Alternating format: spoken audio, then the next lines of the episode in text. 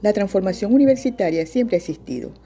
Hoy día, gracias a la pandemia, hemos tenido la oportunidad de transformar nuestra praxis docente a través de la virtualidad.